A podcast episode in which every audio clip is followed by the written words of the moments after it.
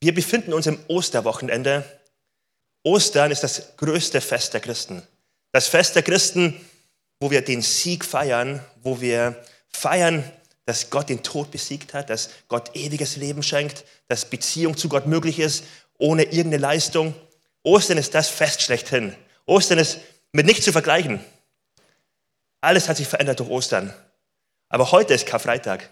Und so schnell ist man dabei, dass man auf das Gesamte guckt, auf den Sieg guckt und den Karfreitag irgendwie ein bisschen überspringt.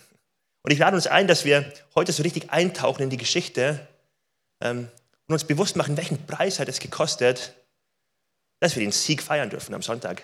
Welchen Preis hat Jesus bezahlt, dass der Sieg am Sonntag umso mehr gefeiert werden kann.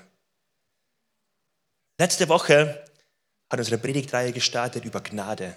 Gnade triumphiert. Wir haben über Gnade nachgedacht und haben über die letzten Stunden auch von Jesus nachgedacht, als Jesus verraten wurde.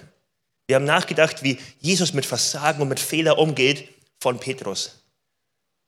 Petrus, der in den letzten Stunden Jesus verleugnet hat, mehrmals, der ihn im Stich gelassen hat und einen Weg für Jesus angefangen hat ab dem Moment, wo er zuerst im Stich gelassen wurde, dann verhaftet wurde, geschlagen wurde, ausgepeitscht wurde, verspottet wurde und am Ende den Weg ans Kreuz gehen musste.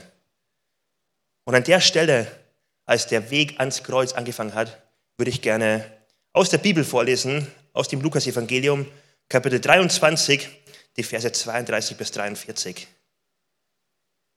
Da lesen wir, auch zwei andere Männer, beides Verbrecher, wurden abgeführt, um mit ihm hingerichtet zu werden. Schließlich kamen sie an einen Ort, der Schädelstätte heißt. Dort wurden alle drei gekreuzigt. Jesus in der Mitte und die zwei Verbrecher rechts und links von ihm. Jesus sagte, Vater, vergib diesen Menschen, denn sie wissen nicht, was sie tun. Und die Soldaten würfelten um seine Kleider. Das Volk schaute zu, während die führenden Männer lachten und spotteten. Er hat andere gerettet, sagten sie. Soll er sich jetzt doch selbst retten, wenn er wirklich Gottes Auserwählter, der Christus ist? Auch die Soldaten verhöhnten ihn. Sie gaben ihm Weinessig zu trinken und riefen ihm zu, wenn du der König der Juden bist, rette dich doch selbst. Über ihm am Kreuz wurde eine Inschrift mit den Worten angebracht, dies ist der König der Juden. Einer der Verbrecher, der neben ihm hing, spottete. Du bist also der Christus? Beweise es, indem du dich rettest und mit uns und uns mit. Doch der andere mahnte, hast du nicht einmal jetzt Ehrfurcht vor Gott, da du den Tod vor Augen hast? Wir haben für unser Vergehen den Tod verdient, aber dieser Mann hat nichts Unrechtes getan. Dann sagte er, Jesus, denk an mich, wenn du in dein Reich kommst. Da antwortete Jesus, ich versichere dir, heute noch wirst du mit mir im Paradies sein. Ich möchte am Anfang beten, dass Gott uns heute an Karfreitag das, was wir hier lesen, ganz neu verstehen lässt. Jesus, wir sind heute hier, weil wir uns daran erinnern wollen, weil wir unglaublich dankbar sind dafür. Und viele von uns haben das schon ganz oft gehört. Viele von uns ähm, kennen die Geschichten schon auswendig. Aber Jesus, ich bete, dass es heute ganz neu unser Herz berührt. Ich bete um Offenbarung, die du uns schenkst, dass wir neu verstehen können, wie groß deine Gnade ist. Dass wir neu verstehen können, wie groß deine Liebe ist. Für jeden Einzelnen von uns, Jesus. Lass uns heute neu verstehen. Wir wollen offen sein für dein Wort und wir bitten dich, sprich du zu uns. Amen. Wir lesen von der Kreuzigung, wir lesen von dem Kreuz, wo Jesus festgenagelt wurde. Und das Kreuz ist heute ein Ziergegenstand, ein, Schmuck, ein Schmuckgegenstand. Es hängt an vielen Kirchen aus. In der damaligen Zeit, wer das gesehen hat, hat nichts Gutes damit verbunden. Es war das Instrument der Römer, um radikal Macht auszuüben, um abzuschrecken. Es stand dafür, für die schmerzhafteste Todesstrafe, die man sich vorstellen kann, wo der Tod möglichst schmerzvoll sein soll und möglichst lange hinausgezögert werden soll. Der Verletzte wird festgenagelt ähm, am Kreuz und muss sich über mehrere Stunden an seinen Verletzungen hochziehen um Luft zu holen, bevor er von eigenem Körpergewicht erdrückt wird und erstickt. Ein grausamer Tod, ein schmerzhafter Tod. Es sollte damit deutlich werden, du hast das Schlimmste verdient, was wir uns nur vorstellen können. Für dich ist nur das Schlechteste gut genug. Und dann darüber hinaus wurde der Gekreuzigte so festgenagelt, dass er mit den Beinen über der Erde war, dass er nicht den Boden berühren konnte. Da steckt ein Bild darin, dass man damals gesagt hat, du bist nicht mal gut genug, dass du hier auf dieser Erde bei uns sterben darfst. Du bist ausgegrenzt, du bist weg von uns. Ähm, wir wollen nicht, dass du wie einer von den Menschen stirbst auf der Erde, sondern wir wollen dich weghaben hier. Und da steckt so eine tiefe Bedeutung drin. Es war der ekelhafteste Tod, den man sich vorstellen kann. Und wenn wir heute drauf gucken, dann merken wir, und wenn wir auf das Evangelium allgemein gucken, merken wir, das war kein Zufall, dass Jesus dort gelandet ist. Das war kein Zufall, sondern es wurde mehrmals von ihm angekündigt. Ein Tag vorher, die Nacht vorher im Garten Gethsemane, lesen wir, wie er betet und sagt, Gott, ich möchte das eigentlich nicht, es fällt mir so schwer, es ist ein Kampf für mich. Aber nicht mein Wille, sondern dein Wille geschehe. Ich bin bereit dazu, diesen Preis zu gehen, aber es ist unglaublich schwer und unglaublich hart. Es hat sich für viele und auch für die Jünger angefühlt, wie das größte Versagen überhaupt. Doch daraus wurde der größte Sieg. Es hat sich angefühlt, und so war es auch, als wäre das die menschenverachtendste, die brutalste Gewalt, die hier und die größte Entmenschlichung, die passieren kann, die Manifestation von Gewalt. Aber eigentlich begegnet uns hier die Manifestation von Liebe, die Manifestation von Gottes Liebe, der den Weg geht, weil er Menschen liebt. Man könnte viele Aspekte von der Geschichte, die wir vorgelesen haben, betonen. Ich würde heute gern unseren Blick auf, ähm, auf die zwei Verbrecher lenken. Ganz besonders auf einen Verbrecher. In den letzten Versen haben wir gelesen, wie ein Verbrecher Jesus verspottet. Wie ein Verbrecher am Kreuz hängt und er hängt am Kreuz und er hat so eine schlechte Aussicht. Er weiß, mit mir ist eigentlich vorbei. Ich habe noch einige Atemzüge, vielleicht jetzt noch einige Stunden das war's dann. Und er hat nichts Besseres im Sinne, als noch jemand zu verspotten, als noch jemand anders schlecht zu machen, als sich noch über jemand anders zu erheben. Wir sehen hier einen Stolz, wir sehen hier ja so viel Hohn, was noch in den Verbrecher steckt. Und dann gibt es den anderen Verbrecher. Er sagt folgendes. Wir haben, wir haben für unser Vergehen den Tod verdient, aber dieser Mann hat nichts Unrechtes getan. Dann sagte er noch, Jesus, denk an mich, wenn du in dein, in dein Reich kommst. Da antwortete Jesus zu ihm, ich versichere dir, noch heute wirst du mit mir im Paradies sein.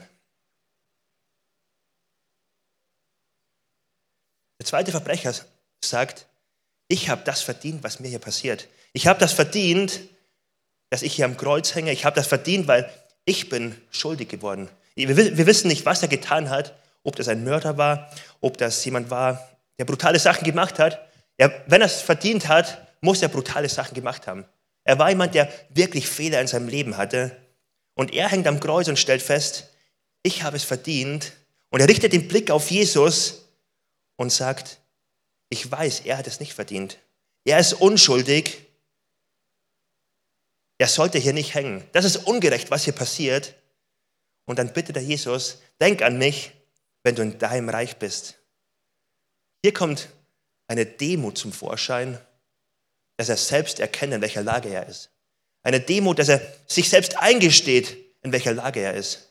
Dass er es nicht schönredet, nicht versucht, es irgendwie auf andere zu schieben, sondern dass er selbst auf sich guckt und merkt, es steht wirklich schlecht um mich. Ich habe das verdient, wo ich hier stehe. Ich bin ein böser Mensch. Ich bin ein Mensch, der es nicht anders verdient hat, er aber schon. Und hier kommt Glaube zum Ausdruck. Ein Glaube, der an Jesus gewandt gerichtet ist, der sagt, denk an mich, wenn du in deinem Reich bist. Ich weiß, du bist ein Gott der Ewigkeitsperspektive. Du bist ein Gott, da geht es noch weiter, auch wenn hier es scheint wie das Ende, aber es geht noch weiter. Denk an mich, wenn du in deinem Reich bist. Hier kommt Glaube zum Ausdruck und die Antwort von Jesus ist atemberaubend. Für den Verbrecher fühlt sich in dem Moment noch so an, als wäre alles vorbei. Es fühlt sich an, als wären es noch einige letzte Atemzüge, einige Atemzüge noch, wo er Spott ausgesetzt ist und dann stirbt er und dann kommt das große Fragezeichen. Dann kommt die Angst. Was dann kommt? Dann kommt der Tod. Und dann kommt die Antwort von Jesus, die alles verändert. Heute noch wirst du mit mir im Paradies sein. Was passiert hier? Ein Verbrecher, der es verdient hat, am Kreuz zu hängen, der Menschen ermordet hat wahrscheinlich, der schlimme Sachen gemacht hat, der es verdient hat, richtet seinen Blick auf Jesus und begegnet Gottes Gnade. An der Stelle wird uns Gottes Gnade wie an wenig anderen Stellen deutlich. Hier wird deutlich, Gottes Gnade ist stärker als der Tod. Vorher hat der Gekreuzigte noch keine Aussicht gehabt, keine Hoffnung gehabt. Er hat die letzten Atemzüge gehabt. Dann kommt die Aussage von Jesus in sein Leben hinein und er bekommt eine neue Perspektive. Für Jesus, er hängt am Kreuz und er stirbt, aber es ist klar für Jesus, das ist nicht das Ende. Das ist nicht der Punkt, wo alles vorbei ist. Es ist ein Übergang in die nächste Phase. Es ist ein Übergang ins Paradies. Es ist ein Übergang in die Ewigkeit bei Gott. Und Jesus nimmt ihn in diese, in, in diese Ebene hinein. Jesus spricht ihm zu, es gilt ab jetzt für dich. Ab jetzt darf deine Perspektive verändert sein. Ab jetzt hast du ein Fundament, dass du immer noch das, ja, dass du immer noch am Kreuz sterben wirst jetzt hier, aber dass es für dich weitergeht, dass du Ewigkeitshoffnung ab diesem Moment haben darfst. Und ein anderer Punkt, der mindestens genauso deutlich wird, der mich total begeistert und auch manchmal herausfordert, an der Stelle wird deutlich, Gottes Gnade ist unabhängig von jeder Leistung. Gottes Gnade ist völlig unverdient. Der zweite Mann am Kreuz war ein Verbrecher und hat verdient, dort zu hängen. Gnade ist absolut unfair. Gnade bedeutet, der Verbrecher bekommt nicht, was er verdient hat. Der Verbrecher hat es verdient, dort zu sein, hat es verdient, von Gott getrennt zu sein, hat es verdient, seine Suppe selbst jetzt auslöffeln zu müssen. Er hat so viel Schlechtes gemacht, jetzt muss er auch die Rechnung dafür bezahlen. Aber Gnade heißt, er hat den Tod verdient, aber bekommt Leben. Er hat jemand gefunden, der ihn einfach annimmt. Jemand gefunden, der sagt, hey, du bist angenommen, unabhängig von dem, was du getan hast. Gnade heißt, du hast es nicht verdient, aber du bekommst einen Frieden, du bekommst eine Versorgung, du bekommst eine Beziehung mit deinem lebendigen Gott, du bekommst Ewigkeitshoffnung. Gnade kann so unfair sein. Gnade kann so unfair sein, weil er hat es nicht verdient. Gnade kann nicht verdient werden. Am Kreuz hängt Jesus und die zwei Verbrecher und es sind die letzten Atemzüge. Es gibt keine lange Zeit mehr. Die Hände sind festgenagelt, er kann nichts mehr tun, um irgendwie es sich zu verdienen. Und Jesus sagt auch nicht, komm, ein paar Atemzüge hast du noch, sprich mal zehnmal noch das Gebet. Sprich zehnmal noch das oder jenes und ähm, tu dafür noch Buße und das fällt auch noch an. Jesus hat keine Forderung an ihn, es wird nicht die letzte Zeit noch ausgekostet, um wenigstens etwas zu machen für Jesus, sondern Jesus begegnet ihm mit einer völlig unverdienten Gnade, völlig ohne Gegenleistung. Und das ist so schön und gleichzeitig manchmal so schwierig. Es steckt ganz tief in uns Menschen drin, dass wir eigentlich was leisten wollen, dass wir uns eigentlich etwas verdienen wollen. Es steckt eigentlich so eine Religiosität in super vielen und ich glaube in fast allen Menschen drin, die so bedeutet, die so in uns sagt, ich will es mir aber verdienen. Ich will was dazu beitragen. Ich will es nicht nur geschenkt haben. Ich will es leisten. Ich will was, will was haben, worauf ich gucken kann. Ich will zurückgucken und sagen, das habe ich, weil ich habe es ja so gut gemacht und andere nicht. Es steckt ganz tief drin, aber bei dem Mann sehen wir, es war nicht möglich und auch nicht notwendig. Du und ich, sind wie dieser Mann am Kreuz. Ich möchte das ein bisschen vergleichen. Du und ich sind dieser Mann am Kreuz. Wenn wir ganz ehrlich auf dein und auf mein Leben gucken, müssen wir feststellen, wir haben es verdient, eigentlich in so einer Situation zu sein. Wir haben es verdient, von Gott weg zu sein. jetzt die Beziehung getrennt ist, dass wir in Hoffnungslosigkeit leben, weil wir wissen nicht, was nach diesem Leben kommt. Dass wir mit Sorgen, wenn sie groß sind und wir nicht klarkommen, dass wir überfordert sind. Und es hat Gründe dann, dass man Sorgen hat und dass dass man sich verloren fühlt und keinen Helfer hat. Wir hatten ähm, Gründe dazu. Wir können uns vergleichen mit diesem Mann. Wenn ich auf mein Leben gucke, da ist so viel Sünde. Und in deinem Leben bestimmt auch. Ganz sicherlich auch. Wir haben letzte Woche angeguckt, niemand ist anders. Jeder Mensch ist vor Gott, von Gott getrennt und hat diesen Platz eigentlich verdient. Und gleichzeitig kann man den zweiten Vergleich noch ziehen. Der Mann konnte nichts machen, um es sich zu verdienen. Und bei dem Mann am Kreuz könnte man sagen, ist doch klar, er konnte nichts machen. Seine Hände waren festgenagelt, was hätte er denn tun können? Er hat nur noch ein paar Atemzüge gehabt, was hätte er denn tun können? Nichts konnte er machen. Aber dann kommt ein Gefühl manchmal, bei mir ist es doch anders. Hallo, ich bin im besten Alter und wahrscheinlich fühlt sich jeder von uns im besten Alter. Ähm, ich habe noch einige Jahre vor mir, hoffentlich. Ich habe Energie, ich habe Zeit, ich kann jetzt richtig leisten für Gott. So schnell schleicht sich so ein Gedanke ein, so ein Gefühl ein. Aber so falsch kann das Gefühl sein. Wie der Verbrecher am Kreuz nichts tun konnte, um sich diese Gnade zu verdienen, kann auch ich nichts tun, um diese Gnade mir zu verdienen. Es ist so eine Lüge zu glauben, jetzt leiste ich aber für meinen Gott. Jetzt muss ich es aber ja arbeiten. Ich finde es so wertvoll und so, ich bin so dankbar für das Gebet, was wir jeden Sonntag am Ende vom Gottesdienst sprechen.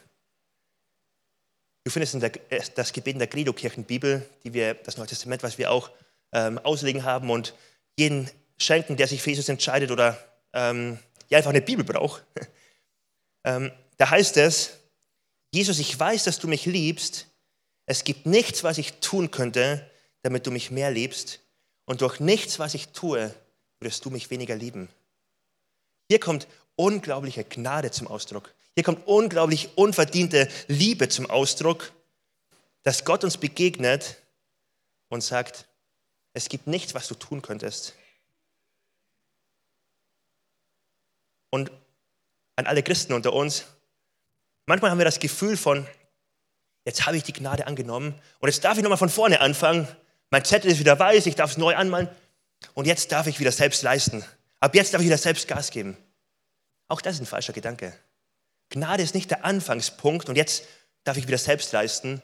Gnade ist mein ganzes Leben, mein ganzes Leben durchzogen. Ich darf in der Gnade von Gott leben und jeden Tag neu mich auf seine Gnade werfen und nicht auf das, was ich leisten kann. Es ist so ein schöner Gedanke, wie dieser Verbrecher demütig feststellt, ich stehe mit leeren Händen vor Gott. Ich kann nichts leisten, ich kann nichts geben. Ich bin abhängig von seiner Gnade. Dass du und ich das heute auch sagen dürfen. Dass du und ich so mit Demut heute vor Gott kommen dürfen. In der Bibel heißt es, Gott stellt sich dem Stolzen entgegen, den Demütigen aber schenkt er Gnade. Um das Evangelium, um diese Gnade anzunehmen, braucht es Demut. Das Evangelium ist so schön, denn du musst nichts dafür machen. Das ist das Schönste, was es gibt, weil du darfst es einfach annehmen. Du darfst mit leeren Händen vor Gott stehen und dich einfach beschenken lassen. Und gleichzeitig ist das Evangelium so ein Anstoß. Es ist ein Anstoß, ich glaube, das ist einer der größten Anstöße für die westliche Welt. Du kannst nichts leisten. Du kannst nichts geben. Du musst dir selbst eingestehen, Gott, ich stehe mit leeren Händen vor dir.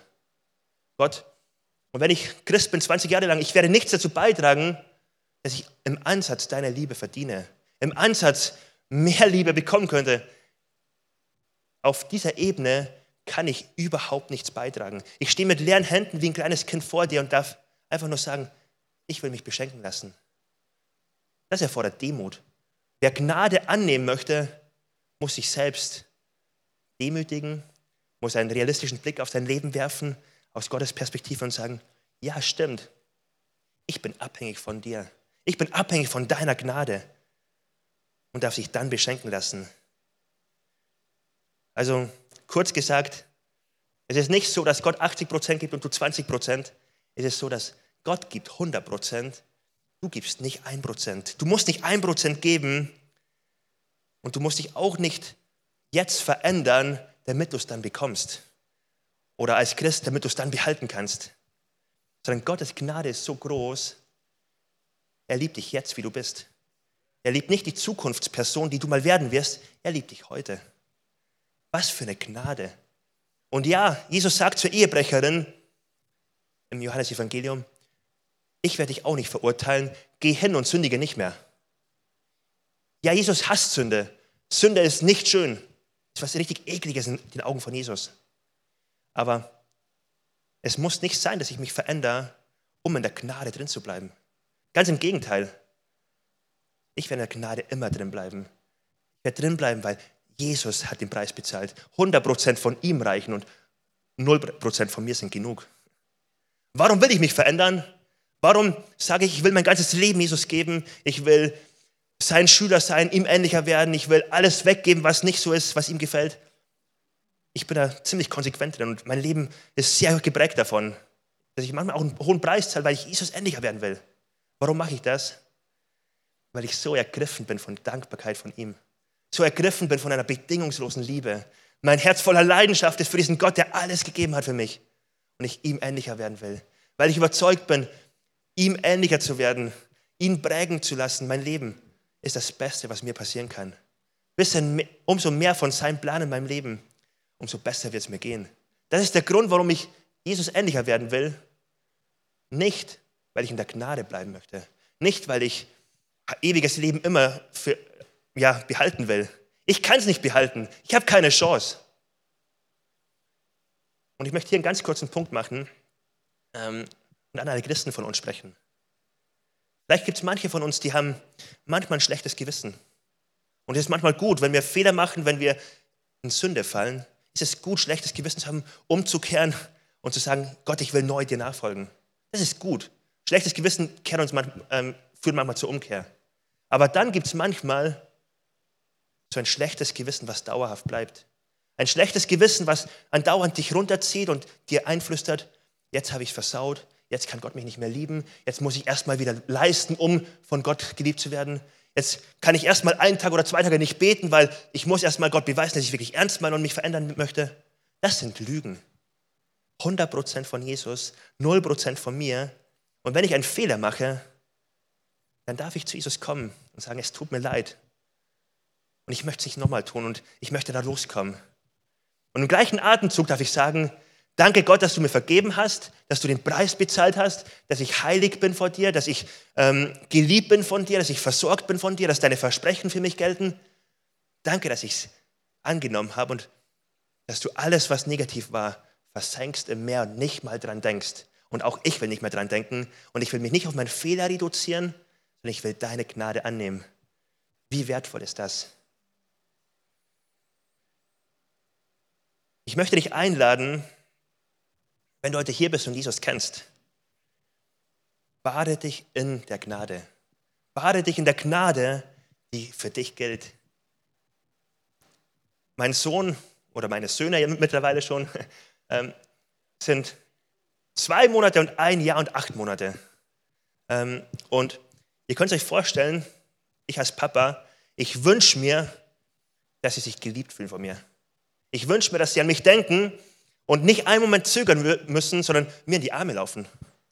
Ich wünsche mir, dass manchmal auch Sachen passieren, die vielleicht nicht so einfach sind, wo sie mich nicht 100% verstehen, aber wo die voll überzeugt sind, mein Papa meint es gut mit mir. Wo sie mir vertrauen und irgendwo runterspringen, auch wenn sie nicht wissen, wie tief es ist oder ob, sie, ja, ob das nicht zu hoch ist, sondern dass sie mir vertrauen, weil sie mich lieben, weil sie wissen, der Papa meint es gut mit mir. Weißt du, das sind Wahrheiten, die ich mir wünsche, aber das sind auch Wahrheiten, die Gott sich wünscht. Wahrheiten, dass seine Gnade genug ist für dich. Wahrheiten, dass 0% von dir und 100% von ihm ausreichend sind und du dich heute geliebt fühlen darfst. Und du heute dich baden darfst in der bedingungslosen Liebe, die Gott für dich hat.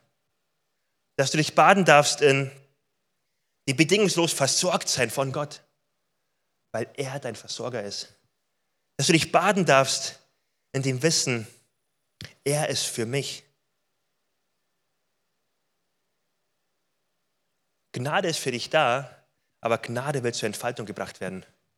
Gnade will zur Entfaltung gebracht werden, dass du, den, dass du es dir bewusst machst, dass du dich darauf stürzt und dem Raum gibst. Dort, wo Gnade zur Entfaltung gebracht wird, wirst du spüren, wie bedingungslos du geliebt bist. Wirst dich anfangen, sicher zu fühlen. Wirst du merken, wie eine Hoffnung in dir hochsteigt. Dort, wo du die Gnade zur Entfaltung bringen lässt, dich auf Gottes Wort, auf seine Zusprüche stürzt, wirst du merken, wie Furcht vor Menschen weggeht. Wie die Meinung von anderen Menschen an Wert verliert. Wirst du merken, wie negative Gedanken in deinem Leben abnehmen werden. Wie Lügen über einen Glauben, der Leistungsdruck verursacht, über einen Gott, der Leistungsdruck fordert, wie Lügen weggenommen werden und zerbrochen werden. Ich lade uns ein, dass wir gemeinsam uns heute neu diese Gnade bewusst machen. Eine Gnade, die dieser Verbrecher am Kreuz annehmen konnte, der am Kreuz hing und in den letzten Atemzügen war und genau die gleiche Gnade bekommt wie du und ich. Er bekommt nicht mehr und nicht weniger. Er durfte am Kreuz hängen. Und ich weiß nicht, ob er alles verstanden hat. Ich glaube nicht. Ich glaube, vieles hat er noch nicht verstanden. Aber er durfte am Kreuz hängen und eine Hoffnung haben. Er durfte am Kreuz hängen in den letzten Atemzügen und frei sein von einer Angst. Er hatte Grund dazu, weil Gnade war da. Gnade ist größer als der Fehler. Gnade ist größer als das größte Versagen. Ich lade dich ein, dich in Gnade zu baden. Wenn es er konnte, durfte, wie viel mehr Grund hast du dazu heute? Wie viel mehr Grund hast du heute, das anzunehmen für dich und es zu entfalten und zu sagen, Gott, ich gebe dem Raum deiner Gnade. Die Antwort vom ersten Verbrecher war, nee, ich brauche das nicht. Sie war von Stolz geprägt, sie war davon geprägt, dass er nicht sich eingestand, in welcher Situation und Lage er war. Die Situation des zweiten Verbrechers war eigentlich die gleiche, aber er ging ganz anders damit um. Er ging damit um, dass er sich eingestand, ja, mein Leben ist wirklich schlecht. Ja, ich habe wirklich versagt. Ich habe das verdient, hier zu sein. Und ich hätte das nicht verdient, was Gott mir gibt. Aber ich wende mich im Blick an Jesus, im Glauben und ich erlebe seine Gnade. Ich möchte einen kurzen Moment zum Nachdenken geben. Für dich, für mich. Dass wir gemeinsam darüber nachdenken. Was ist deine Antwort auf deine Situation, in der du steckst? Was ist deine Antwort, wenn du Jesus in die Augen guckst? Bist du eher wie der erste Verbrecher? Selbstgerecht, stolz? Oder bist du, willst du heute die Entscheidung treffen, wie des zweiten Verbrechers? Die Entscheidung, Gott, ich möchte, ich möchte demütig vor dich kommen und ich möchte voller Glauben zu dir kommen. Und weißt, weißt du, was die Antwort von Jesus ist? Sie ist Gnade. Die Antwort von Jesus sind offene Arme, die dich einladen, zu ihm zu kommen. Die Antwort von Jesus ist kein Druck, ist kein Vorwurf. Die Antwort von Jesus ist eine Einladung. Bade dich in meiner Gnade. Bade dich darin, angenommen zu sein. Wie bei meinem Sohn. Der hat sich gerade angewöhnt, die Tasse ähm, halb voll mit Wasser zu machen oder es umzukippen manchmal und dann einfach so, ähm, obwohl er keinen Grund dazu hat, er weiß, er darf es nicht, aber einfach auf den Tisch das Wasser auszugießen. Und am nächsten Moment tut es, als hätte er Durst und ja, wenn ich ihm nochmal Wasser gebe, gibt das nochmal aus. Und das hat er mit Milch gemacht auf dem Sofa und die verrücktesten Sachen gemacht. Und manchmal fordert es mich echt heraus. Aber wisst ihr, was das Geniale ist? Er kann nichts machen, dass ich ihn ein Stück weniger lieben würde. Er kann nichts machen, egal was er machen wird. Ich werde immer mehr ihn noch annehmen und immer mehr sagen, hey, weißt du, ich habe immer gute Gedanken über dein Leben, über deine Zukunft. Ich werde dich fördern, ich werde mein Bestes investieren in dich. Du kannst nicht aus meiner Gnade fallen, auch wenn du die Milch aufs Sofa kippst.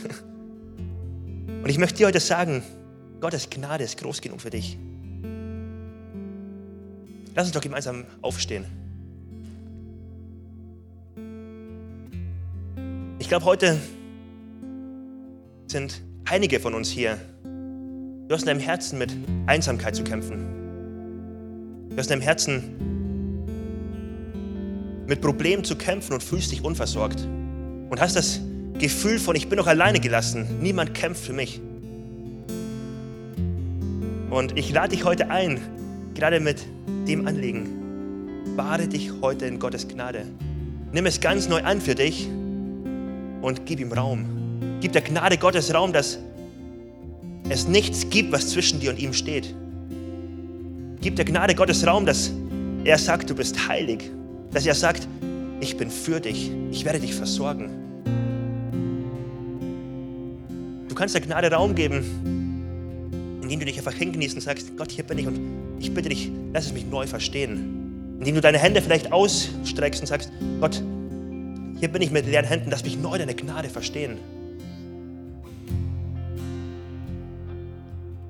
Du kannst es, wenn du gerade Sorgen hast, der Gnade Raum geben, indem du einfach dir bewusst immer wieder neu innerlich sagst, ich bin versorgt von meinem himmlischen Vater. Er hat die Haare auf meinen Kopf gezählt. Er hat versprochen, mich zu versorgen. Ich werde nicht zu kurz kommen. Und vielleicht sagst du das zweimal, dreimal, viermal, fünfmal, wie auch oft, wie immer auch, ähm, wie oft auch immer, so lange, bis es dein Herz verstanden hat. Manchmal können Gefühle uns so täuschen. Die Gefühle von, das ist ein Massaker, was hier passiert, und es hat, ist so menschenverachtend. Eigentlich ist es die größte Manifestation der Liebe. Gefühle von, ich bin verloren und verlassen, wie vielleicht der Verbrecher am Kreuz hatte. Aber die Wahrheit war, ab dem Moment, wo er zu Jesus kam, war er versorgt, war er sicher. Was ich damit sagen möchte, unsere Gefühle brauchen manchmal ein bisschen länger, um die Wahrheit zu verstehen. Das ist mir so wichtig. Gib der Wahrheit Raum, dass sie sich entfalten kann.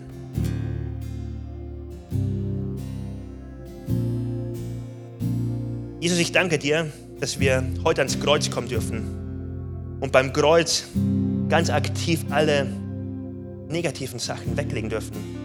Dort, wo ich mich unversorgt fühle, ich darf es am Kreuz abgeben. Ich darf die Lüge weggeben am Kreuz und annehmen, Jesus, dass deine Gnade reicht, dass ich versorgt bin, dass du für mich bist, dass ich Teil deiner Familie bin, dass ich nicht alleine bin, sondern ich bin Teil der göttlichen Familie, du bist mein Vater und ich darf mich auf die Wahrheit stellen. Dort, wo negative Gedanken über mein Leben sind, Jesus, ich darf sie weglegen und ich darf weglegen, dass ich nicht schön bin, ich darf weglegen, dass ich nicht gut genug bin und nicht genug leiste, was auch immer.